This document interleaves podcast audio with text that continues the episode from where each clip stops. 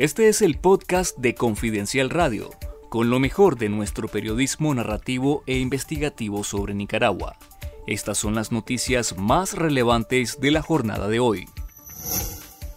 El régimen de Daniel Ortega y Rosario Murillo asaltó y tomó por la fuerza el Instituto Técnico Santa Luisa de Marillac, propiedad de la congregación religiosa del mismo nombre y el único centro católico de educación secundaria en el municipio de San Sebastián de Yalí, en el departamento de Jinotega. La dictadura también ordenó la expulsión de tres monjas de la misma congregación, según denunció la investigadora y abogada Marta Patricia Molina, quien documenta las agresiones contra la Iglesia Católica en Nicaragua. Según confirmó el medio local Mosaico CSI, en la toma del instituto estarían implicados funcionarios del Ministerio de Educación, que aprovecharon el feriado nacional por el Día de las Madres para irrumpir en el centro de estudios.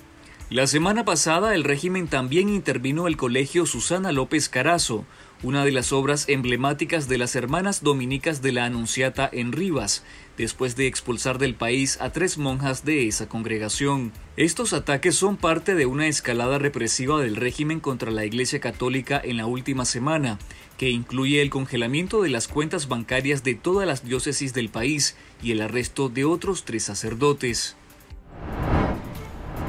Los familiares de la presa política Brendalí Valdelomar, de 48 años, están preocupados por su salud y la incomunicación a la que ha sido sometida durante 43 días de encierro, desde el 17 de abril cuando fue secuestrada por la policía a dos cuadras de su casa en Chinandega. Valdelomar es una de las más de 30 personas que fueron capturadas en abril mediante redadas ejecutadas por la policía en la víspera del quinto aniversario de la rebelión cívica de 2018 y desde el 7 de mayo se encuentra recluida en las celdas de auxilio judicial, mejor conocida como el Chipote en Managua. Esta semana, agentes policiales solicitaron a los familiares de Valdelomar inyecciones, pastillas y un jarabe para tratar una enfermedad respiratoria, por lo que temen que sea algo más grave.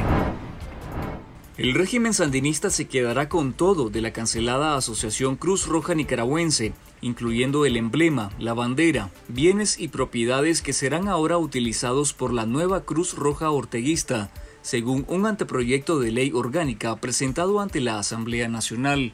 La iniciativa de ley que será aprobada este 31 de mayo termina con más de 80 años de atención humanitaria imparcial de la Cruz Roja Nicaragüense y pasará bajo el control del Ministerio de Salud controlado por el orteguismo. El especialista en derechos humanos Uriel Pineda considera que al nacionalizar a una organización humanitaria como la Cruz Roja, éste pierde esa naturaleza de neutralidad que la caracteriza, lo que impide utilizar los emblemas de la asociación porque son normas internacionales.